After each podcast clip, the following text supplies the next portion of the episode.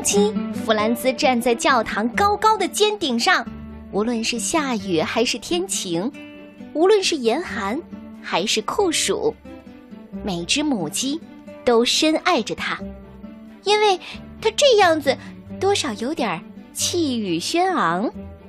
三个好朋友最大的愿望就是一块儿熬一次夜，能熬多晚就熬多晚。如果不是弗朗兹担心自己第二天爬不起来打鸣，在母鸡们面前丢了面子，他们早就这样干了。有一天吃饭的时候，胖猪瓦尔德想出了一个好点子。他总是这样，一到吃东西的时候呢，好主意就会从脑子里往外蹦。呃，兄弟们，知道我们还缺什么吗？呃，我们需要一个闹钟。弗兰兹打断他的话：“你说什么？闹钟？哦，从哪儿才能弄得到呢？”阿鼠小声地说：“我知道，跟老胡赛借呀。老胡赛家什么都有，而且我可清楚了。在老胡赛的院子里，公鸡弗兰兹和胖猪瓦尔德给阿鼠望风。阿鼠嗖的一下。”窜进了老胡赛的屋子里，飞快地把闹钟扔了出来。他们高兴极了，开始期待着夜幕降临。期待的快乐，才是最大的快乐嘛！他们焦急地等着太阳落山，盼着繁星在夜空中闪闪发光的时刻早些到来。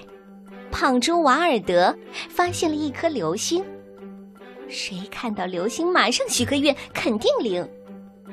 胖猪可以许愿了。呃，我我我想进屋去。他一边挠着痒痒，一边说：“啊，这儿的蚊子太多了。哎呀！”杨叔叔喜欢咩咩叫。他们给杨叔叔涂了黑胡子，接着又溜进了猪圈儿，把克里斯和卡米拉的小尾巴系在一起。哦，我忘了告诉你，克里斯和卡米拉。可是非常相亲相爱、形影不离的一对儿呢。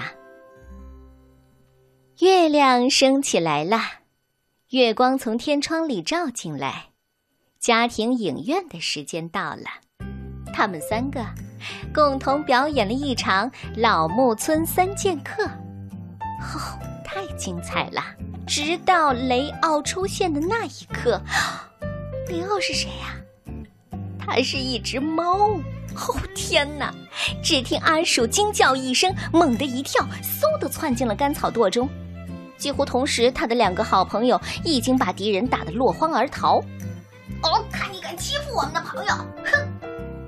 就是就是，嘎嘎嘎嘎，就是。三个小幽灵开始打起了哈欠，要把闹钟调到太阳升起的时间，可真让他们费了不少劲儿。上床睡觉的时间到了，晚安，哦，晚安，哦，我明天还要早起哦，晚安。弗兰兹觉得累极了，他窝在鸡舍的栏杆上，却怎么也睡不着。滴答，滴答，滴答滴答，闹钟没完没了的声音几乎让他发疯了。到底是滴答滴答，还是答滴答滴呢？越想越睡不着，天快亮了。公鸡弗兰兹实在受不了，干脆把闹钟压在肚子下，总算安静下来了。当然，很快他就沉沉的睡去了。如果不是乔尼和瓦尔蒂及时叫醒弗兰兹，那就真的要误大事儿了。当他们把闹钟还回老胡塞家的时候，弗兰兹还在问朋友们。哦，我不知道为什么，真奇怪，这闹钟怎么没响呢？